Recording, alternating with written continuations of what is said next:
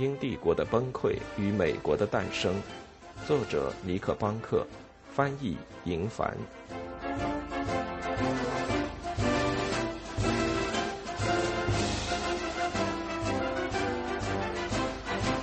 辉煌与壮丽。英国人喜欢漫画艺术。要是给十八世纪七十年代的英国画幅漫画，我们可以从许多不同的角度入手。因为英国是如此多面，英国一直在纺纱和制造机器的数量上领先。虽然在1760年之后还有加速，但这种新经济依然弱小，不能主宰经济整体。而一位漫画家，要是纯粹从狭隘的统计数字来看这个国家，就可能会把它描绘成一架古老的马车，拉着一车旧行李在艰难跋涉。虽然难以做出评估，但是最多的证据表明，尽管英国已成为一个全民皆商的国家，但其财富的增加却非常缓慢。整个国家的国内生产总值增长缓慢，每年增长不足百分之一，多达五分之二的人口仍然靠土地谋生，从事农业或与农业相关的交易，或者做家庭用工。他们的产出十年都不会有大的变化。由于荒地或沼泽的开垦，以及从荷兰复制过来的新的农耕方法，一个多世纪以来，土地的收益率稳步上升。但是，1740年之后的三十年里，农村经济停滞不前，有的地方甚至还出现了萎缩。因为农业在英国经济中的比重仍然很大，如果农业产出不增长，整个王国也无法快速的发展。但这只是故事的一部分。如果我们就此得出结论，就会画出一幅对英国的歪曲漫画。没有人把这个国家比作一匹灰色的老母马，相反，观察人士经常看到一些截然不同的东西：一个经济失衡的国家，贫富差距日渐加深，老百姓普遍贫困，富人的口袋则快速的鼓了起来。无论农村有多么萧条。来访者可以在伦敦和许多其他城镇找到全欧洲收入最高的工人，还有随处可见的奢华消费方式。这些迹象都说明了经济正在起飞。在美国危机发生前的十年里，某些增长快速的行业让一小部分人赚到了大笔的财富。最激动人心的增长出现在对殖民地或亚洲的进口贸易中。茶叶贸易如日中天，从马里兰和弗吉尼亚进口的烟草，在美国革命前夕也达到了新高峰，进口量在三十年里翻了一倍。同样快速增长的还有加勒比的砂糖，进口量比十八世纪六十年代初增长了百分之三十。但正是因为这些领域的生意如此好做，外人难做，或者说是几乎不可能加入。拿烟草贸易来说，格拉斯哥和伦敦的一个紧密的商人小圈子就锁定了大部分的进口生意。至于蔗糖，英属西印度群岛已被开垦的土地，巴巴多斯、牙买加、尼维斯和安提瓜岛，土地价格高得让后来者望而却步。一般而言，茶叶贸易应另当别论，任何人拿钱都可以买到东印度公司的股票或进购茶叶。但是，正如我们所见，这项业务实际上被另一个小集团紧紧控制着，因此，在大多数情况下，野心勃勃的投机者就不得不到别处去寻找机会。一部分人希望从最新的科技进步中获利，在这方面，这一时期有两位杰出的代表：陶艺家约西亚·韦奇伍德和他的朋友，也是邻居，来自伯明翰的工厂主和工程师马修·博尔顿。他们出资赞助了詹姆斯·瓦特。他们漫长的职业生涯不是三言两语就能概括的，但我们可以简单的说，他们是设计、营销和大规模生产技术的创新者。他们让普通消费者也能买得起高质量的产品，但他们也是万里无一的。博尔顿和韦奇伍德都正值盛年，他们的名字经常出现在报纸上。但这两人却鲜有效仿者，也算不上最富有的大亨。最有钱的商人并非工业先驱，而是投机商人，那些做票据资产或房地产的人。大宗商品贸易获得爆炸性增长的同时，利率的下降和急于放贷的银行家们催生了金融行业的繁荣。自对法战争之后，到1772年，这种繁荣已有近十年。与法国的冲突不仅在美国留下损伤。也给英国国内留下了后遗症。当然，七年战争消耗了大量国力，也导致税率上升，但它在经济方面带来的损伤远远不只是剧增的国债。问题出在赢得这场战争的方式上。英国本可以靠着海军取胜，这是相对花费少而划算的，但英国同时在欧洲派出了地面部队。一七六一年。英国有十万地面部队在德国，军队的补给匮乏并且昂贵，年度预算达到了近一千万英镑，是海军舰队开销的两倍。战争为食品、饲料、弹药的供应商以及军事承包商带来了巨大的供应合同，像乔治·科尔布鲁克爵士这样的人从中狠狠赚了一笔。同样大发其财的还有英国和荷兰的银行家们。他们采购政府需要的金条，或承销政府发行的债券。一七六三年战争结束时，合同解除，债券停止发行，但其影响并未消除。如此巨大的军事预算支出，让政府把资金放到了供应商的手里，而这些供应商本身要么是银行家，要么在巴黎条约签署后就迅速转向了金融投资行业。要用手中的财富进行再投资，他们创建了一种新型的私人银行，不仅放贷，还积极参与大宗商品和股票交易。十年之间，伦敦私人银行的数量增加了一倍以上，达到五十家，其中就包括被福迪斯搞垮的那家。同样的情形也出现在苏格兰，因为军事合同或蔗糖、烟草贸易而发了财的那些人。在苏格兰新开了十多家银行。英法战争之前，英格兰郡只有十家农村银行。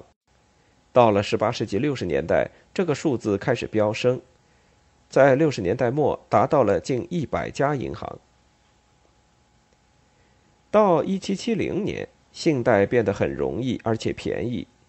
经过七年的太平日子，政府几乎没有借债的需求。因此，民间资本就大量的流向了像福迪斯那样的投机者。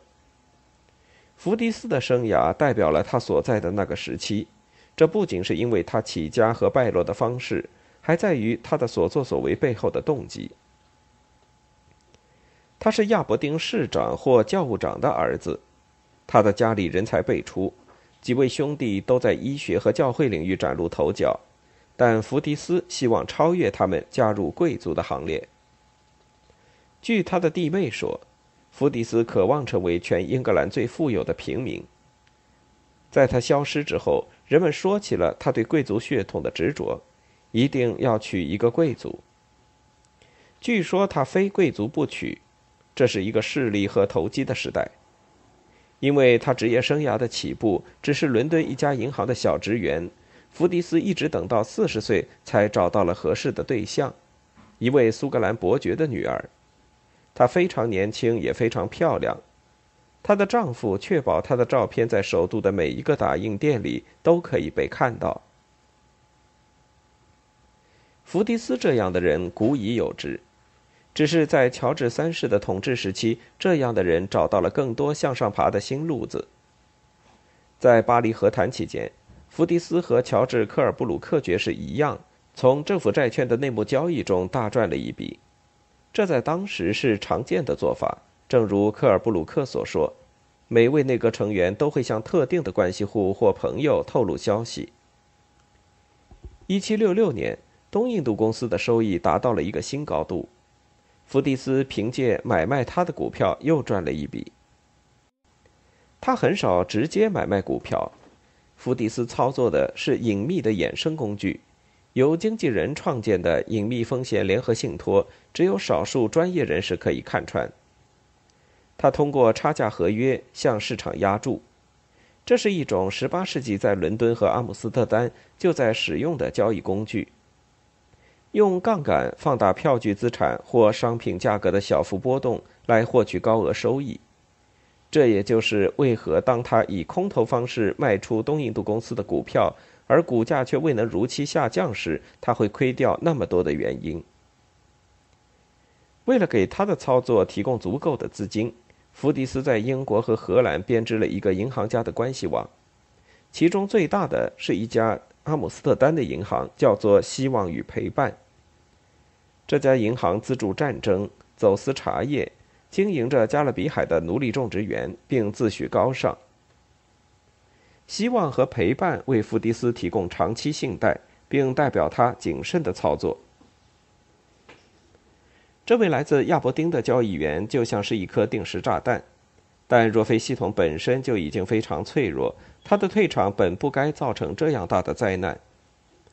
事件的影响如此严重，是因为还有很多人也参与了同样的借债和投机活动，并且交易的不仅仅是债券，还有固定资产。房地产的兴起为1772年的银行破产完成了最后一块拼图。过去新富起来的人只是在英格兰买块田地，这是最安全的投资，也是社会地位的象征。但随着时间的推移，麦浪翻滚的田地变得不再那么有吸引力。一直以来，农村土地的价格不断上涨，终于透支了未来的获利空间。对英格兰的郡县感到了厌倦的创业者们，把目光投向了更远的地方，在苏格兰。农民仍然在用落后的木犁耕种燕麦，那里地租很低，土地价格也非常便宜。事实上，在18世纪60年代末，如此低的地价吸引了英格兰的投资者越过分界，买下了成千上万英亩的荒野和沼泽。他们对这些荒地进行改良，围上栅栏，挖出水渠，并铺撒石灰。投资者们会向新英格兰的一家工业银行。道格拉斯与赫伦融资，这家银行于1769年在埃尔成立。对该地区进行改造的计划包括新建道路、制造厂、修挖运河、建亚麻工厂。为推进计划，还招募了当地贵族做赞助人。如果投资人对农村不感兴趣，他们还可以选择爱丁堡的地产项目。此时，该城的银行精英正在打造优雅的爱丁堡新城。又或者，投资者们要是喜欢更温暖的气候，他们可以在西印度群岛找到新的前景。旧有的英国殖民地已经被占满，但是作为巴黎条约的一部分，法国被迫交出了牙买加南部的向风群岛。为了偿还债务，英国政府将这些岛上的土地出售给了一群急切的买家。炒家们赶到格林纳达、多巴哥和多米尼加。用在伦敦或荷兰公司借来的钱购买地产和奴隶，这其中的借贷公司就包括希望与陪伴银行。在英格兰和殖民地的投资就是这么多，但如果你想找到最具风险的投资，就要去伦敦的西区看看。当抵押贷款的利率降到百分之四以下，这座城市掀起了一场空前的建筑热潮。今天的泰晤士河边仍可以看到它留下的痕迹。从克雷文街本杰明·富兰克林的住所走出五分钟，在萨福伊酒店附近，河岸上一排台阶通向一座高高的砖砌建筑。这座建筑带有明显的乔治王时代的风格，雕饰带、三角墙和壁柱。这座带有怀古设计的房子位于罗伯特街三号。它的建造者是苏格兰建筑师罗伯特·亚当，他设计这样的建筑既是为了复古，更是为了赚上一大笔钱。历史学家们通常会到诗歌或小说中去捕捉那个时代的氛围，但这种对书面文本的强调可能是有误导性的。虽然富豪和政治精英们也都受过高等教育，但比起文学来，他们更感兴趣的是宅院、绘画。陶器和派对，而他们最喜欢的文学形式是戏剧表演，吸引他们的是视觉艺术和演员们的台词。作为他们时尚的仲裁者，罗伯特·亚当和他的兄弟们给精英们带来了一些特别令人兴奋并且具体有形的东西。有三位内阁部长都住在他建造的房子里，还有诺斯勋爵的妹妹也住在他的作品里。亚当对那个时代文化的定义是：文字永远无法达到的。罗伯特大街上的阿德尔菲，这座沿河建造的住宅综合体。正是他最大胆的投机。任何人看到这些设计，都会明白亚当试图实现的是什么目标：复兴古罗马的魅力。包括塞缪尔·约翰逊在内的一些人认为他的作品太过华丽和耀眼，但亚当的客户却喜欢里面的每一个大理石壁炉和每一堵金粉刷旧的墙壁。他引领的这场运动还有一个宣言。由他的朋友土木工程师约翰·格温撰写。这份宣言中道出了他吸引人的秘诀。他写道：“现在的英国人，正如旧时的罗马人，拥有卓著的权力和财富。我们的智慧受人尊敬，我们的法律让人羡慕，我们的领土覆盖了全球很大的一部分，让我们不再忽视享受我们的优越，让我们利用起我们的财富来提升优雅。”为确保奢华，格温谈到要重建首都，将过去的碎片一扫而光。伦敦市民可以分享他所说的富丽堂皇的公共场所，他们白天的生活将充满美景。为了说明这一点，他还在书中插入了泰晤士河堤岸的图片，精美的阶梯和柱廊取代了肮脏的烂泥。这些建筑的壮丽程度和耐久性都超过了罗马的相应建筑。英国的政客们学生时代都在学习古罗马的经典著作，因此，当罗伯特·亚当请求开发沿河两岸的时候，阿德尔菲项目立刻获得了批准。有什么能比奥古斯都的风格更好的美化这座城市呢？亚当沿着通向斯特兰德大街的斜坡上建造了七十座房屋，房子下面的酒窖完全仿制了戴克里先宫殿的地下拱室。一七七二年春天。这些房子即将完工之时，一位很有威望的客户最先到来——大卫·盖瑞克，那个时代最红的男演员。早餐时间，在环绕着赫加斯画作的客厅里，盖瑞克可以一边接待客人，一边背诵莎士比亚，而客人们对眼前的景象赞不绝口。这正是罗伯特·亚当想要努力创造出的效果。